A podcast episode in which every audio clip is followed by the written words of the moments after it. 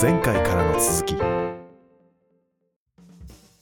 こんにちは。タクラムの渡辺幸太郎です。学びデザインの荒木宏之です。雑談会。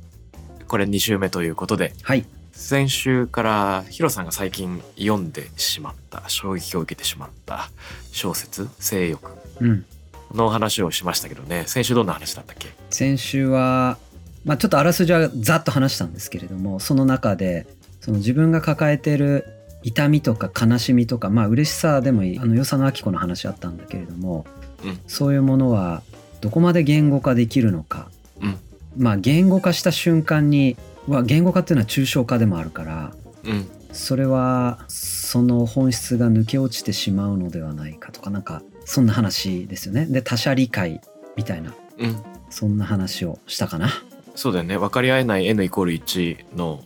言葉を受け取って、分かったつもりになるし、何か伝えたつもりになる。うんもしくはその分かられてたまるかっていう思いを持ちながら言語化することもあるっていう中で、うんまあ、自分たちは何を思うのかっていうねうんえこれちなみにうんどうなんでしょう僕がちょっと思い返してたのはあのフランス在住の詩人の関口良子さんうんの言葉をちょっと思い返すんですけどうん3.11を振り返って関口さんが言うのは津波あったと思うんですけれどもうんその死んだ人の人数とか津波で流れた家の数は数えることができるけど流されてしまった家の一軒一軒の中でどんな料理が供されていてどんな味が、ね、家の中でその生きていた人たちの身体を作ったのか記憶を作ったのかそれは数えることができないっていう話をしてるんですよ。でこの数えることができないってものはもしかしたら干し柿を吊るす仕草かもしれないし台所の鍋から登る遊戯かもしれない。でそれら戻ってこない。であの統計で語ることはできるけど統計によってさらにその社会的にそれがその記録されうるんだけれどもむしろ記録されないたった一人の出来事の中にしか真実みたいなものは実はまあ見出せないっていう矛盾のようなものがあるじゃないですかうんうんうんこういう話題って関係あるんだっけ今あるんじゃない、うんつまり数字っていうのも抽象化だからうん抽象化できないものがあるしそれそれを抽象化した瞬間必ず何かが抜け落ちるっていうことだよね。うんうんうん軍で捉えることで初めて人間は傾向とか規模とかがね把握できるようになるんだけどうん軍で捉えた瞬間にそれはもはや歪んだ現実にしかならないっていうかなんかそこから語られるものっていうのは大まかには正しいけれども個別の話からは全て距離が生まれてしまうっていうね。そうだねうんいやだからコミュニケーションってむずいね壮大な矛盾をはらんでるわけじゃないうんやっぱり自分の n イコール1の非常にこうストーリーのあるその結果出来上がってきた自分の感情であり、まあ、そういう見えてる世界っていうのをうんなんとか言葉もしくは数字に置き換えようとするんだけれども、うんそれは絶対に伝えられないものであると、うんそういうことでもあるんだよねで伝わったと思ったらそれはもう必ず誤解をはらんでいるうん100%誤解をはらんでるってことだもんねそうですね。うんで逆に言うとその100%の意思疎通ができるまあまあ前提としてできないっていうのがあると思うんですね例えば全く同じ一冊の本を読んだ時に我々の目にした文字の記号は全て同じだがうんまあ、そもそもそれをどこでどういう時間をかけて読んだのかその時私は軽井沢の森にいたのか東京の地下鉄で通勤していたのかそれが人によって異なるしうん人の読む速度もな読み方も異なる、まあ、なんなら全く同じ環境で読んだとしても脳の中のニューロンの発火のパターンは人それぞれ異なるので全く違う、まあ、連想したり記憶を思い返したりっていうところでうんまあ、差分ができるでも差分ができるからこそ他人、まあ、異なるものとの出会いでやっと面白さが生まれるわけですよね。うんうんうだんからなんか、まあ、お同じにならないし、どれだけ頑張っても同じにならないし、どれだけ違うかこそが、その摩擦の中で新たな価値が生まれるっていうことでしかないけど、その分かると分からないのギリギリのヒリヒリがあるような気がしてて、うんうんうんだからみんな違ってみんないい敵なので思考停止してしまうと、むしろ距離ができてしまうので、接近しない道が可能になってしまうと思うんだよね。うんうんうんなるべく分かり合いたいっていう気持ちを持ちながら近づいてギリギリのところで結局分かり合えないっていうのを認め合いつつその分かり合えなさの中のギリギリの言葉を探していくとか感情を感じ合うみたいなのが、まあ、楽しいよね。楽しいしそれがまああるべき姿勢のような気がするんだけれども、うんやっぱりことビジネス文脈でいくとさ、うんやっぱり伝わるはずだっていうなんかあれがあるじゃんはいちゃんと言語化すればとかちゃんと数値で表せば伝わるのであるみたいな、うんなんかそういう神話があるよねなんとなくねうんうんだから伝わらないというところからスタートして結局伝わらないのであるでも伝えたいみたいな、うんそういうなんかこう中途半端なことって結構ビジネス文脈だと許されにくくて、うんちゃんと伝えたかっていう言語化数値化みたいな、まあ、そういう神話は、まあ、僕もそれに加担してる一人なんだけどさなんか感じるねうん難しいねこの辺ねまあなんというかもちろん全員に混乱をきたしたいっていうわけじゃない限り研ぎ澄ました短い言葉でコンセプトを伝えて握るとこは握るしむしろ差分を呼び起こしたいクリエイティブな部分はあえてみんなの想像するものが異なるように仕掛けるとかっていうのがねあってしかるべきだと思うんですけどうん楽しい謎を持った映画ってあると思うんですよはいはいそういうのはむしろ見終わった後みんなの感想が違うから盛り上がるよねそうだねうん、見てるものが同じなはずなのに感想がみんなそれぞれ違ってしまうんだっていうこと自体をありがたく迎え入れるっていうような世界はあると思うな。まあだから振り返るとさ僕が孝太郎と接点を持った一つのきっかけは「誤読」というキーワードだったりするわけですよ。うんうんで何に感銘を受けたかっていうと「誤読」っていう一般的にはいい表現じゃないよね。まあいい表現っていうかいいニュアンスではないよね。うんなんだけれどもだ要するに正しく読めっていう文脈からすビジネス文脈からいくと「誤読」っていうのはうん決していい意味合いではないんだけれども、うんそれを面白さとして伝えてたっていうのがもしくは可能性として伝えてたっていうのが、うん僕がその当時ねこうちゃんが何かに書いてたもしくはポッドキャストかなんかで言ってたか覚えてないんだけれどもあこういう世の中の捉え方ってあるんだっていうのが面白かったんだよね。うん。なんでしょうね。僕実はあのストーリーウィービング物語を編むっていうような名前のワークショップシリーズをうんやってたことがありまして、企業のデザイナーとかエンジニアの方々に向けてみんなで物語を編んでみようっていうやつこれまあ物語っていうのはちょっとメタファーなんですけど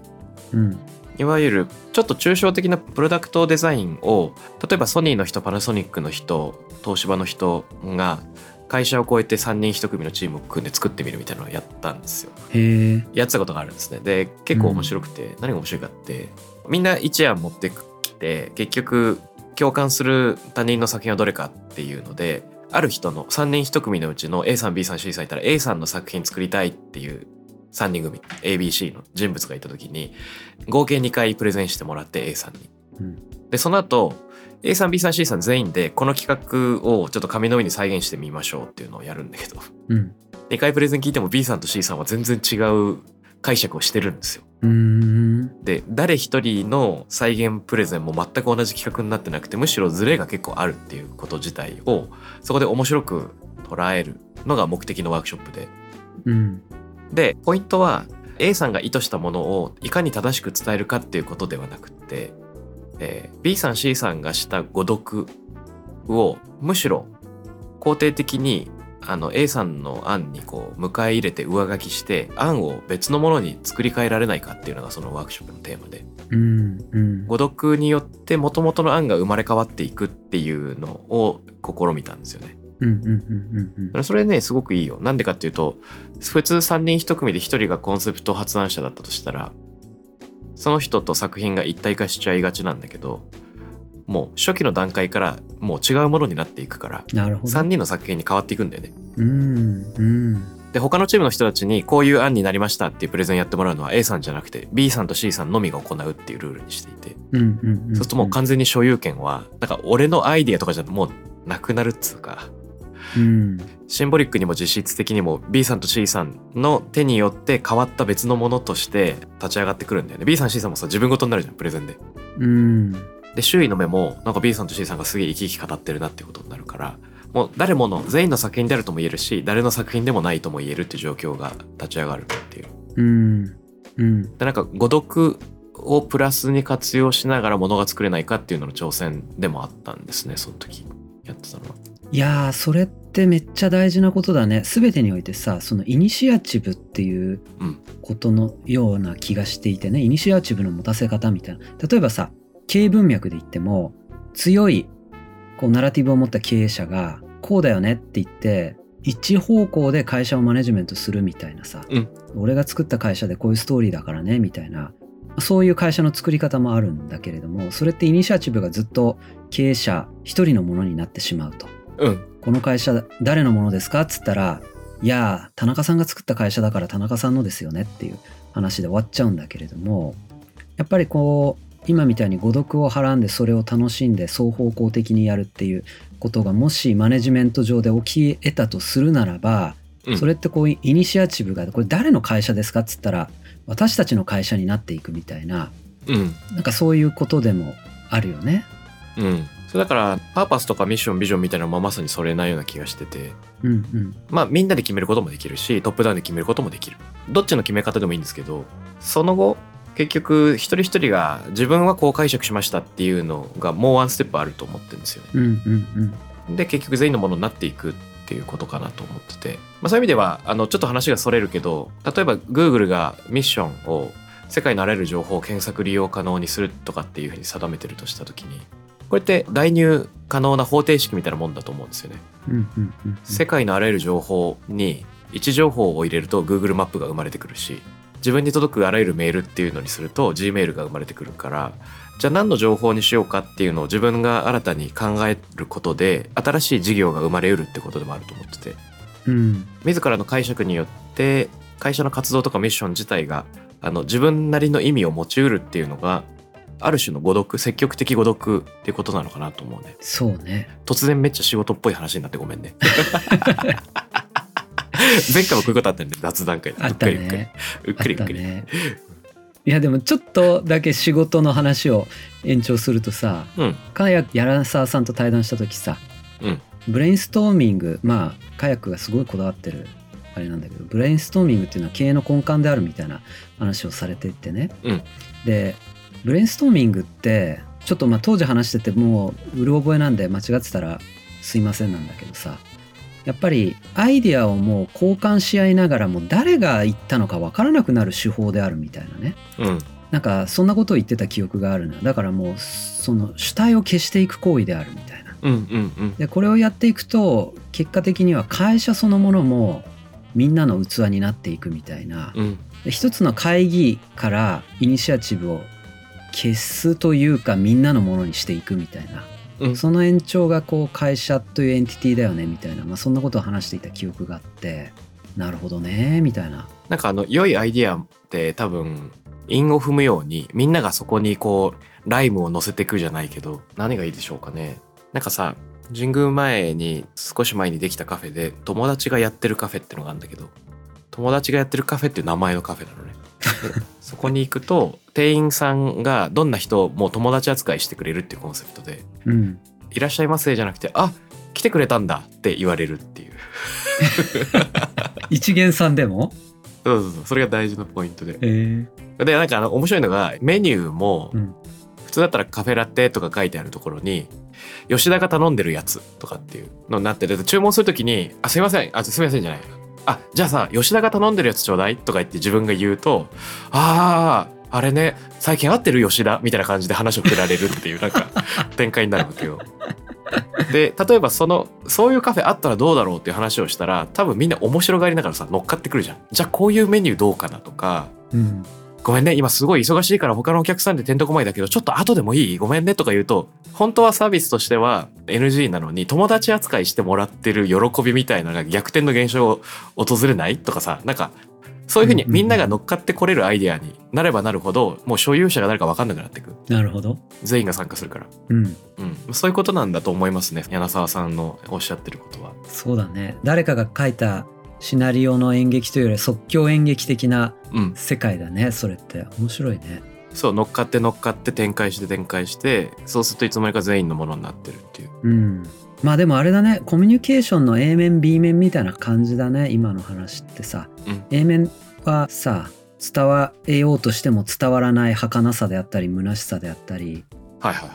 そういう話でもあるしでも B 面から見ると